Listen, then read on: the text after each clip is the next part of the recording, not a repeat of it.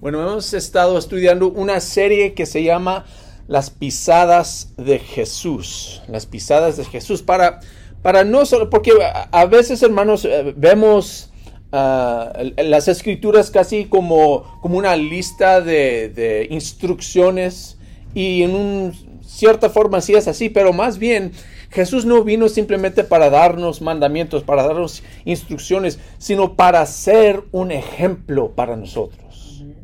Entonces, no, no es bastante simplemente leer lo que dijo, sino ver lo que hizo para poner en práctica las cosas que él hacía.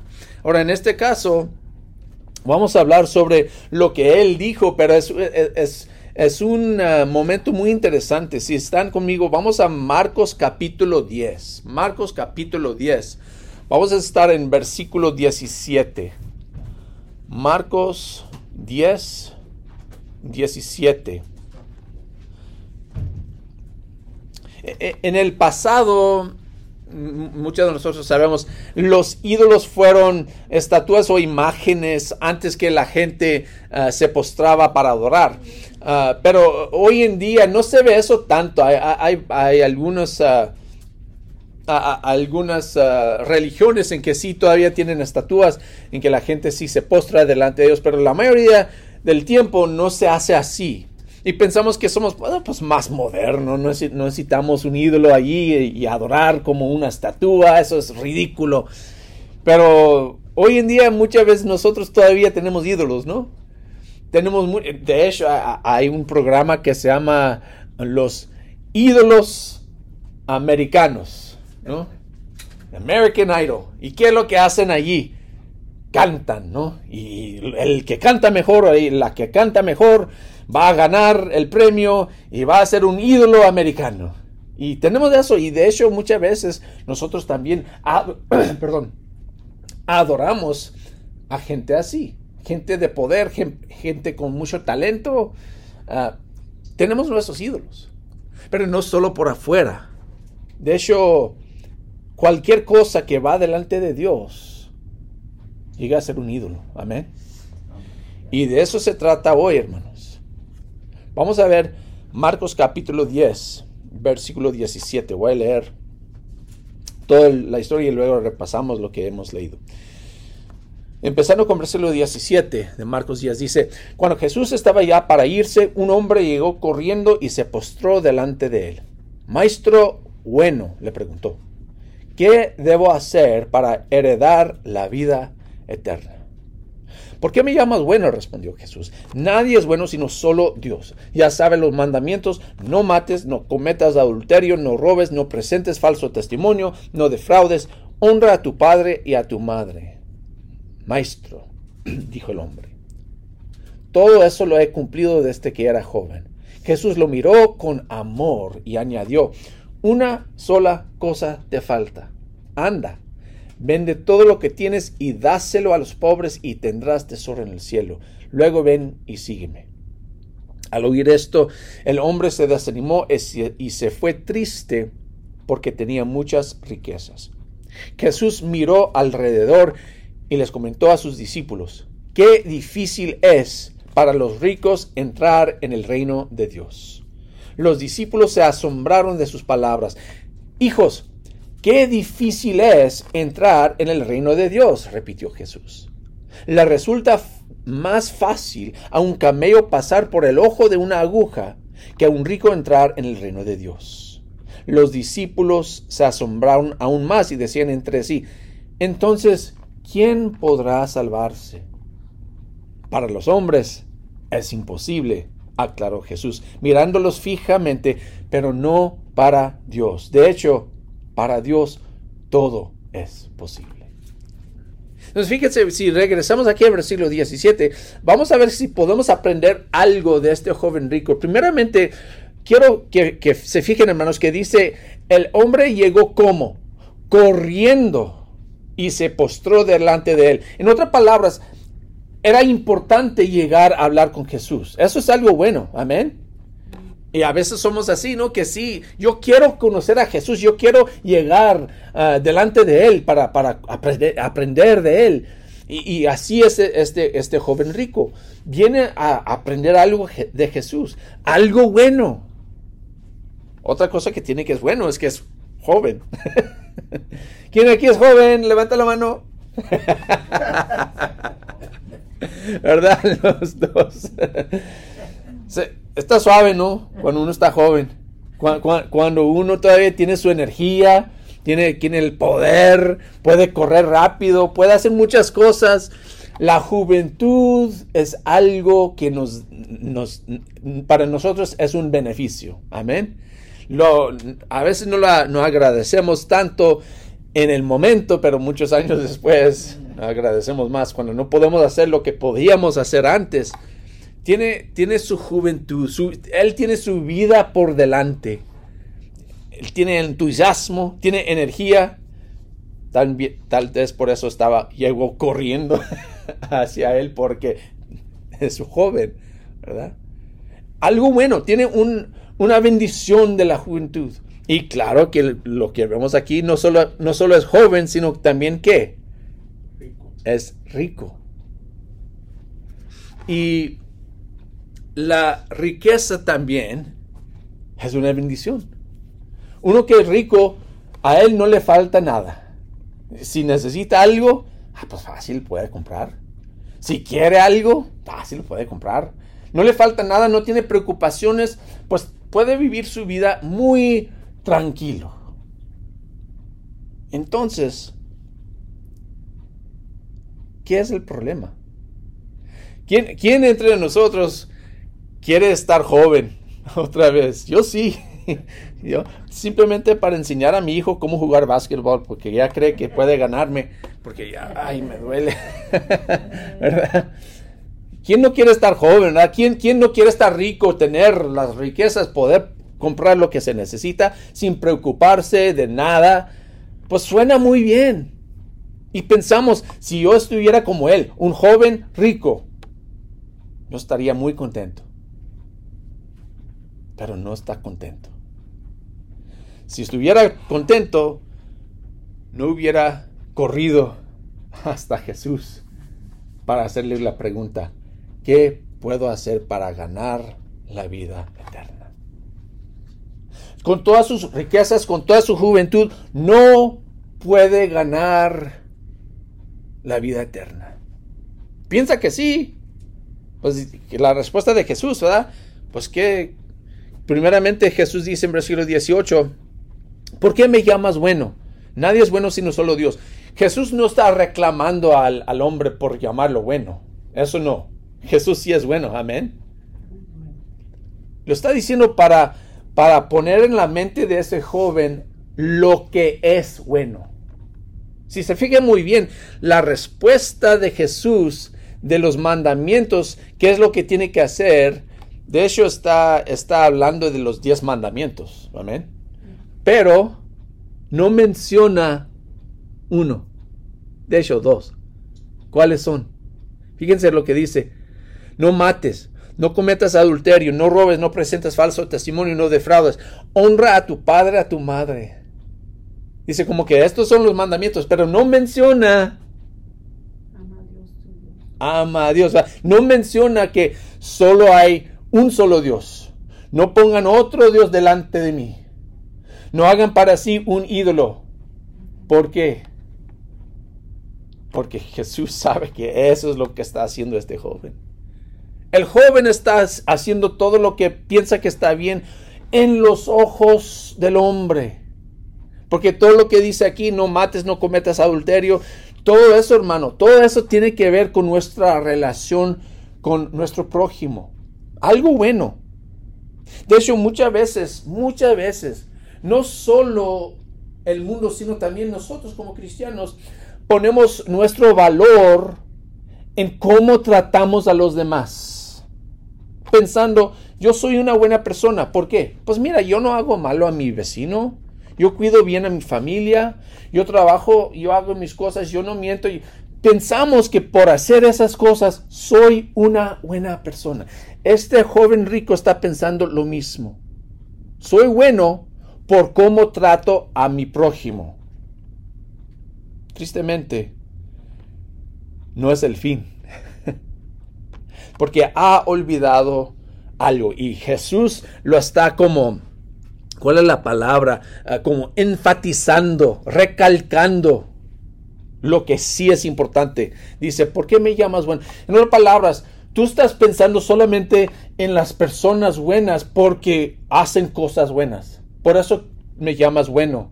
Porque me ves aquí, que yo estoy aquí ah, sanando y ayudando y esto. Y ves que piensas que soy bueno. No, la realidad es que Dios es bueno. Podemos honrar muchas cosas en este mundo, hermanos. Podemos pensar bien de muchas personas en el mundo. Pero lo más importante es Dios. Y eso es lo que está diciendo Jesús, por eso lo está ah, enfatizando aquí o recalcando aquí la idea de que Dios es bueno. Es bueno. La bondad de Dios es lo más importante, haciendo un contraste con las prioridades de este joven rico. Entonces Jesús viene aquí y no le va a dar simplemente si, si el, joven dice, pues, ¿qué puedo hacer? Dame otra lista para, hacer las palomitas y ya terminar con esta lista para tener mis, mi vida eterna segura. Ya tengo mi vida aquí segura porque soy un hombre rico. Solo me falta tener mi, vida eterna segura. Entonces dame la lista. Y se acabó. Jesús no vino para darle otra lista de mandamientos le dio algo más, más pesado. Fíjense lo que dice. Versículo 20. Maestro, dijo el hombre, todo eso lo he cumplido desde que era joven. Jesús lo miró con amor. Lo miró con amor y añadió, una sola cosa te falta. Anda, Vende todo lo que tienes y dáselo a los pobres y tendrás tesoro en el cielo. Luego ven y sígueme. ¿Por qué, ¿Por qué no dijo Jesús, ah, te falta el primer mandamiento? Pues no lo dijo así, pero así dijo, ¿no? no lo dijo así, en, ciertas palabras que ah, no estás honrando a Dios. Dijo, de hecho, tú tienes otro Dios. Tú tienes un ídolo. Tú tienes algo en que estás confiando, algo en que estás poniendo tu, tu, confianza, tu seguridad, y no es Dios. Ahora, hermanos, está diciendo a él, y espero que al pensar así, hermanos, tal vez nos está pegando a nosotros. Porque a veces ponemos a otras cosas como más importantes que Dios. Amén. Hay muchas cosas que somos como este joven que yo, ah, pues yo hago más o menos bien, yo, yo hago las cosas bien y tengo esto y yo intento hacer las cosas de una forma buena y, y honesta, pero te falta lo más importante. Dios, Dios mismo.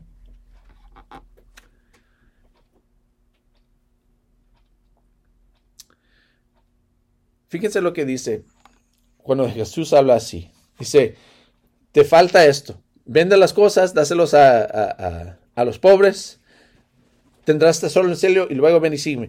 Al oír esto, fíjense, el hombre se desanimó y se fue triste porque tenía muchas riquezas. Ahora, hay algo aquí que también es importante. En ese entonces, muchas veces, especialmente los, ah, ah, los hebreos, los judíos pensaban que al ser rico significa que uno es justo. Hablamos un poco de eso en la clase de los domingos cuando estamos ah, aprendiendo el Antiguo Testamento, que muchas veces se conectaba la riqueza con la justicia. Sí, pues Dios no va a bendecir a alguien que no es justo. Es, es lo lógico en su mente. Entonces tal vez él también está pensando, pues bueno, pues yo también yo hago mis cosas, yo soy una buena persona y por eso soy rico. Es una bendición de Dios por haber obedecido al, Señor. Y ahora Jesús quiere que yo venda mis cosas, que yo dé que yo dé todo a los pobres. Pues eso no solo que, me va a hacer pobre, sino también pues eso dice que ya no soy una persona buena. ¿Me, explico? En, su mente tal vez está pensando, más que todo, hermanos, el problema es que él tiene otro Dios. Dios no es bueno para él. Lo que Jesús dijo en versículo 18, solo Dios es bueno. Él no piensa eso. Él no lo ha visto. ¿Se acuerdan de la historia de Job, En que Job tenía muchas riquezas. Entonces Satanás vino a decir, ah, pues pero solamente él tiene fe porque es rico. Quítale todo y vamos a ver. Y claro que mm, sabemos que aunque Job luchaba mucho, no, no reclamó a Dios, no rechazó a Dios. Este hombre está conectando su riqueza con la vida buena. Y Jesús está diciendo, no, la buena, la vida buena, las cosas buenas, lo que es bueno, no se puede ganar aquí. No se puede ganar por las esfuerzas humanas. Solo Dios es bueno. Amén. Solo por medio de Él podemos tener lo que es bueno. En Él hay bondad. Entonces, es importante entender. Jesús, primeramente, cuando dice versículo 21, Jesús lo miró con amor, es importante entender que Jesús reconoció que este hombre sí es sincero. No, es que este hombre está ah, como burlándose de Jesús, ah, pues yo estoy bien. No, honestamente, este hombre quiere la vida eterna. Él, él, ha tocado lo que es bueno en esta vida, ha tenido la riqueza, tiene su juventud, tiene la energía, tiene el poder, todo, pero le falta algo. Entonces es sincero a venir delante de Jesús a preguntar eso. Entonces Jesús lo miró con amor, no con desdén. Ah, pues este rico que quiere. No, no. Dije, ay, yo reconozco dónde estás. Yo, yo reconozco tu problema. Entonces yo también te voy a ser sincero. Tu, tu problema es que tienes otro Dios.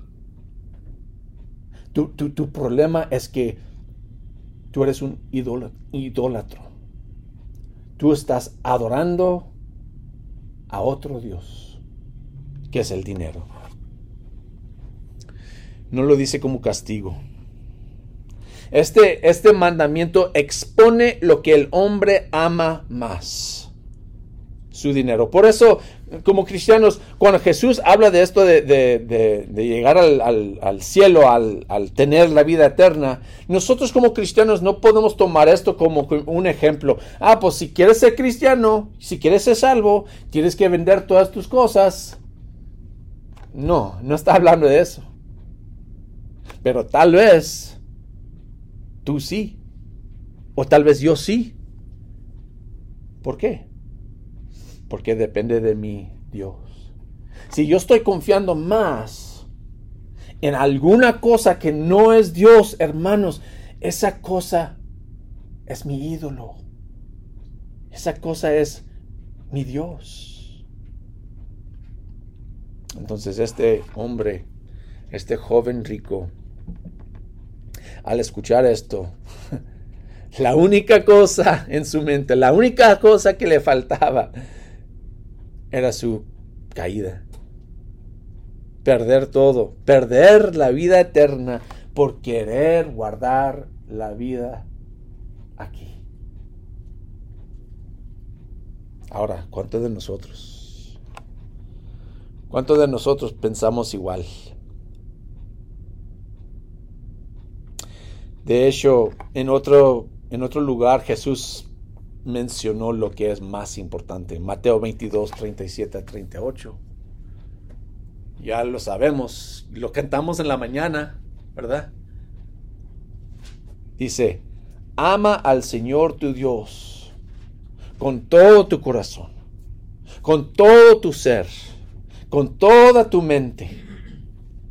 Ese es el primero y el más importante de los mandamientos. Porque todo lo demás surge de nuestro amor por Dios. Y si no amamos a Dios, lo demás no importa. Si yo, yo cuido bien y soy un, esposo excelente a mi esposa, pues sí soy. Pero si yo soy un hombre excelente con mi esposa y con mis hijos, si yo hago todo de una forma muy buena, pero no me importan las cosas de Dios, entonces ¿quién es mi Dios? Mi esposa y mis hijos. Amén. Porque eso es lo más importante para mí. Ahora son cosas importantes, pero Dios debe ser lo más importante. Entonces, todo lo que dice Jesús y luego al, al, ver esto que este muchacho ya dice, no puedo, y se fue, se fue. Dice, al oír esto, el hombre se desanimó y se fue. Yo no puedo rechazó la vida eterna. Jesús miró alrededor y les comentó a sus discípulos, qué difícil es para los ricos entrar en el reino de Dios. ¿Por qué creen que Jesús dice los ricos? No es porque son peores que nosotros. No sé si entendieron ustedes lo que hicimos aquí con los niños en la mañana, con, ah, los centavos. Pero les dije, ¿cuál centavo tiene más valor? Y un, muchachito, un niño dijo, pues los que son más brillantes. que iba a ser, iba a decir yo, pero como para, como, como una broma, ¿verdad? Pero dije, no, los, los que brillan más valen más. no, dije, no, todos son iguales. Todo tiene el mismo valor, sea brillante o sea sucio, pues todos valen lo mismo. Pues este, él vio que lo que él tiene vale más que la vida eterna. Y el problema es que muchas veces nosotros confiamos más en las riquezas que en Dios. ¿Por qué? Porque hay una prueba muy sencilla, que cuando yo no tengo nada, ¿cómo me siento? si estoy ansioso, preocupado y qué voy a hacer y cómo lo voy a hacer. Eso es una indicación de que mi Dios es mi dinero. Cuando estoy más contento, cuando tengo más, ¿cómo se dice? Lana en mi, en mi bolsillo, ¿verdad? Cuando, tengo, cuando estoy bien, entonces estoy contento. Tal vez es una indicación de que mi Dios es el dinero. Se fue triste. Jesús dijo, los ricos es difícil. No porque son diferentes, porque son eh, los, eh, los centavos sucios, no, no por eso. Es porque confían más en su dinero que en Dios. Ya sé que es muy difícil para ellos, dice que de hecho es imposible. Y los discípulos, fíjense lo que dijeron, dijeron en el versículo 26, se asombraron aún más y decían entre sí, entonces, ¿quién podrá salvarse? Ah, muy buena pregunta. Pues no es posible. ok, entonces imagínense venir a este punto con Jesús, que es el Hijo de Dios y vino en forma humana y está sanando a la gente y está haciendo muchos milagros, su enseñanza tan diferente, tan increíble, con tanta autoridad. Ay, yo voy a seguir a este hombre al final y luego yo, yo puedo salvarme por él y Jesús dice, no, no te puedes salvar. Es imposible. ¿Qué? ah. ¿Por qué? Tenemos que confiar en Dios. Dice, para los hombres es imposible, pero no para Dios. De hecho, para Dios todo es posible. No nos podemos salvar nosotros mismos no por eh, todo lo bueno que hacemos, no por todas las, cosas que aguardamos, no por todas las buenas palabras que decimos a los demás. No nos podemos salvar nosotros mismos. Amén. Solo por Dios. solo dando todo a Dios, ofreciendo, eh, eh, mi dinero, Señor, es tuyo. Mi trabajo es tuyo. Mi familia es tuya. Mi, energía es tuya. Eh, mis decisiones, mis, mis metas, todo te doy a ti. Rendir todo a Dios. Eso es lo que requiere ser discípulo de Jesús. Rendir todo. Jesús lo dijo de otra forma. El que no odia a sus padres, a sus hermanos, a su propia vida, no puede ser mi discípulo. Hay, un contraste tan grande entre el valor de Dios que el valor de todo lo demás que parece como odiar. Eso es lo que Jesús nos llama a hacer. Juan dijo, y aquí terminamos. Juan dijo en primera de Juan capítulo 2. Si tienen sus Biblias, vayan por allá, por favor. Primera de Juan, la primera carta de Juan capítulo 2. Versículo 15 y 16. Dice, no amen al mundo ni nada de lo que hay en él. Si alguien ama al mundo, no tiene el amor del Padre. Porque nada de lo que hay en el mundo, los malos deseos del cuerpo, la codicia de los ojos y la arrogancia de la vida, proviene del Padre, sino del mundo. Hermanos, ¿qué es lo que amas más? Si tú dices Dios, entonces mi pregunta es, ¿es obvio en cómo pasas tu tiempo? Si tú dices, yo amo a Dios más que todo, entonces muéstrame por tu vida. ¿Qué haces con tu tiempo? ¿Qué haces con tu dinero? ¿Cómo hablas?